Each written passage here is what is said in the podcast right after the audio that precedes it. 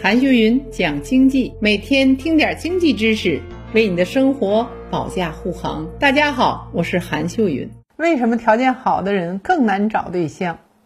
我们来做一个有趣儿的思想实验：假如有一百个男生和一百个女生，根据他们的综合条件从零到一百打分儿，然后就把分数贴到男女生各自的背后，所有人都看不见自己的分数，但能看见别人的分数。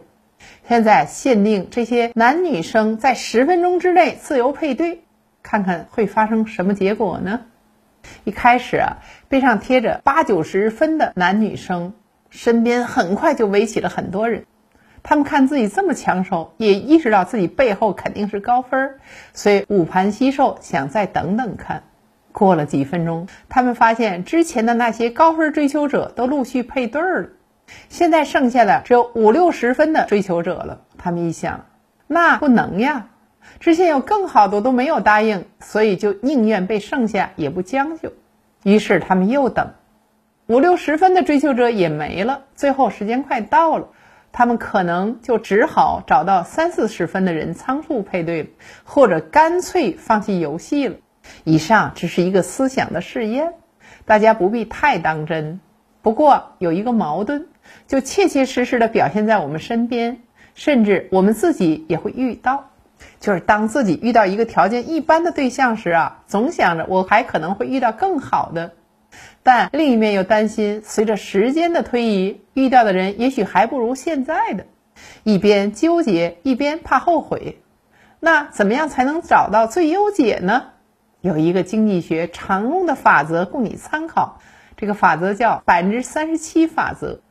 百分之三十七法则也叫做最优停止理论。简单说就是啊，假如有一件事有个时间进度条，前百分之三十七的时间你应该尽情去探索，探索出一个满意的选项。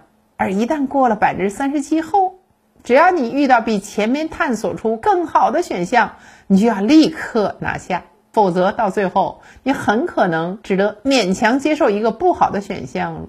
有人问，为什么是百分之三十七呢？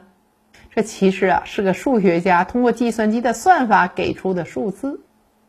现在，假如你要在一百天内找到一份工作，你既不想太仓促，也不想误时机，你就该在前三十七天先尽情的探索，可以多去面试，但不要做决定。一旦过了三十七天，你再遇到比前面看到工作更好的，你就应该立马拿下。